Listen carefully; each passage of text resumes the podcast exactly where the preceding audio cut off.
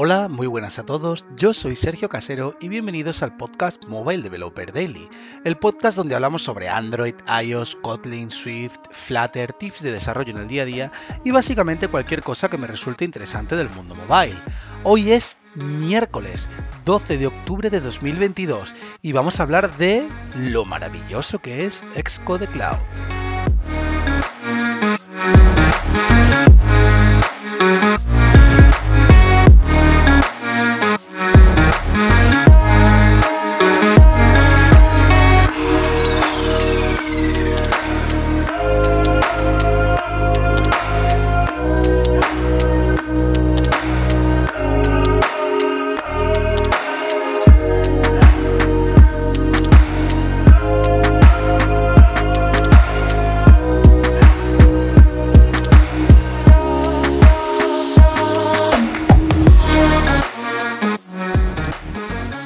Bueno, bueno, bueno.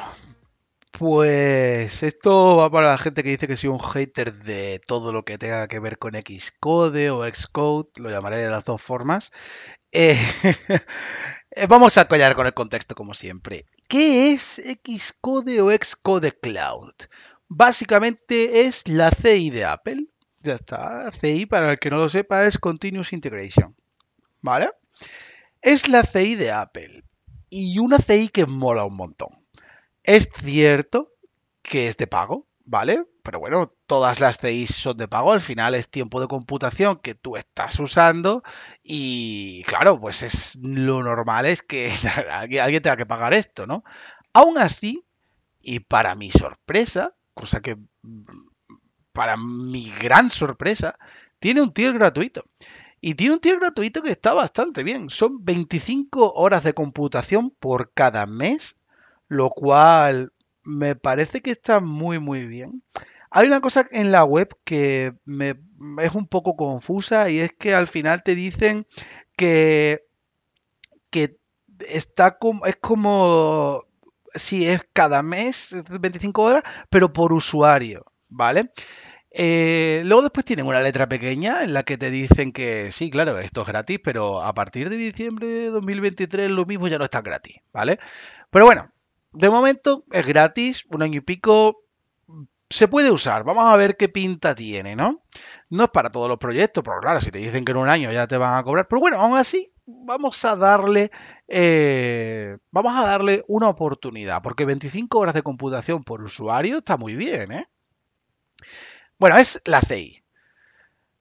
¿Qué es lo que mola realmente de esta CI? Pues lo que mola de esta CI es que han creado una pestañita, ¿vale? En Xcode eh, que se llama Cloud. Entonces tú vas ahí a la pestañita de Cloud en tu aplicación y vas y dices, ah, pues mira, qué guay, manage your workflows, create new workflow. Tú le das a crear un workflow, le das siguiente, siguiente, siguiente, y todo funciona de maravilla. O sea, es una cosa espectacular, de verdad os lo digo, ¿eh? Es súper fácil. Lo que más complejidad tiene, por así decirlo, es que tienes que engancharlo al repo.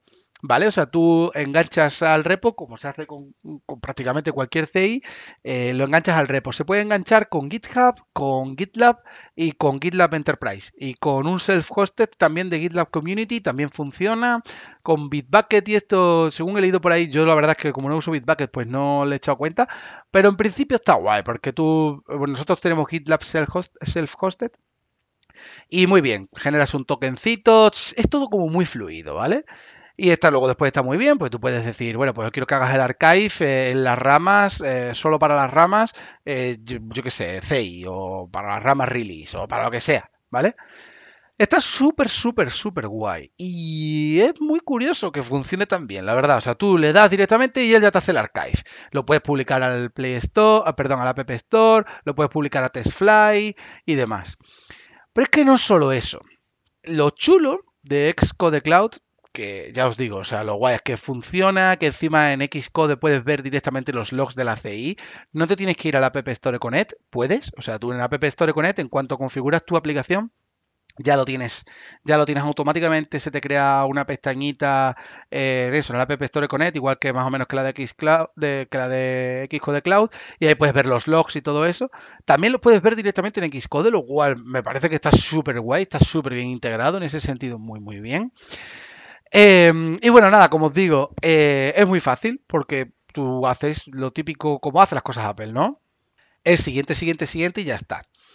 Pero claro, aquí viene un poquito la movida, porque mm, yo para probarlo, para hacer el jueguecito, eh, lo hice con una aplicación que tenemos en Flutter, porque dije, a ver, ya que vamos a probar, vamos a probar con Flutter, que Flutter tiene pues que descargar Flutter, tienes que utilizar CocoaPods, tienes que hacer un montón de cosas, así que vamos a hacerlo con Flutter.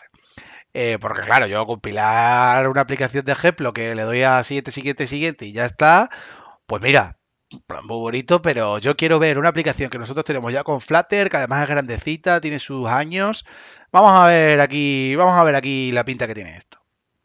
Bueno, pues ya está, vamos a configurarlo. Vamos al lío. A ver, sí que tengo que decir que, mm, el workflow es muy básico de primeras. O sea, según como ellos te los ponen en la web, es que te crean un directorio temporal, se clonan el repo, luego después resuelven las dependencias, si están con Swift Package Manager lo hacen automáticamente, ejecuta los Xcode build commands que tú quieras y luego después guarda los artefactos y ya está.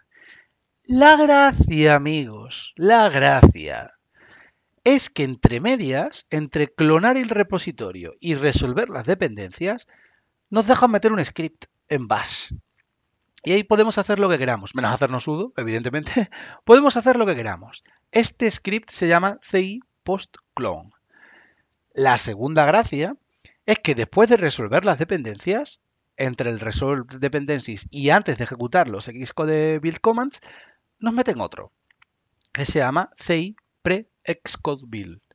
Y ahí podemos hacer también lo que queramos. Y por último, muy interesante, es que después eh, tenemos el CI post Xcode build. Esto se ejecuta justo después de generar los archives y antes de guardarlos. ¿Por qué digo que es muy interesante? Pues es muy interesante porque aunque Apple solo nos dé soporte para subirlo a Apple Store y a TextFlight, lo podemos subir a Firebase. Porque nosotros podemos en el post clone, podemos instalar Firebase y luego después podemos subirlo a Firebase en el post Xcode build, lo cual está muy bien. Y podemos tenerlo todo integrado. ¿Cómo se crean estos scripts? Vale, pues te creas un new group en el root del proyecto y lo tienes que llamar CI-scripts. Y tú ahí ya, pues, le cascas eh, los scripts con los nombres que os he dicho, sea ci-post-clone.sh, ci-pre xcodebuild.sh y ci-post-xcodebuild.sh. Vale, ¿cómo hacemos el tema de Flutter? Por ejemplo, pues en este caso, ¿qué es lo que hago? Pues justo después de clonar, en el ci post clone, eh, vamos a hacer las cositas. En este caso, para rizar más el rizo, teníamos también Mapbox. ¿vale? O sea, está Mapbox ahí metido, que no sé si sabéis, pero para descargarlo es un poco raro, tienes que crearte un fichero que se llama netrc, eh, pasarle unas, eh, unas API keys y demás, y entonces ya te lo puedes descargar. Vale, pues en este caso, ¿cómo lo hacemos? Pues simplemente eh, hacemos un touch del .netrc en el directorio del usuario, le metemos las credenciales, se las guardamos, luego después nos vamos al, PWD, o sea, nos vamos al, workspace ahora mismo que tenemos, que del repo, que en este caso sería CI-workspace, ¿vale? Eh, y ahí estaríamos ya en el directorio de trabajo, que no en el del repo, ¿vale? En el de trabajo. Para instalar Flutter, simplemente hacemos un git clone de Flutter y exportamos eh, la variable de entorno al path. Básicamente, el path le concatenamos flutter barra bin y ahí ya lo tendríamos. Luego después hacemos un precaché, eh, flutter precaché guion guion ios para que se descargue todas las dependencias necesarias y ya podemos hacer un flutter pub get sin ningún problema.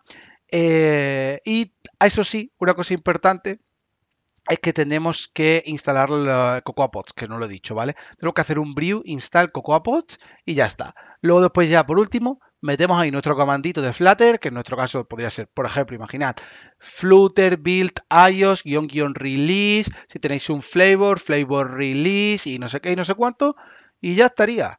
Después del build, él va, él va a hacer el archive y todo correcto y funciona, que es lo mejor de todo.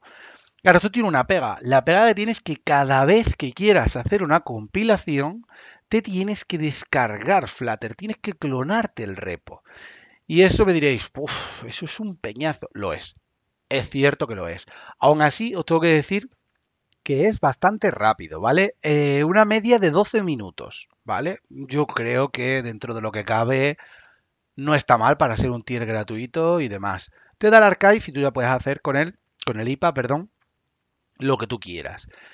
Sinceramente, y sin que sirva de precedente, eh, Apple muy bien con Xcode Cloud. La verdad es que yo no sé las aplicaciones que vosotros tenéis y hacéis y demás, si hacéis tenéis cosas que van a través de una VPN o algo así, pero en este caso no, porque el código es open source, es de un cliente que el código es open source. Así que muy bien Apple, la verdad, mm, para que veáis que no soy un hater, sobre todo he hecho este podcast, os soy sincero. pues nada, lo dicho, nos vemos por supuesto mañana con otro más.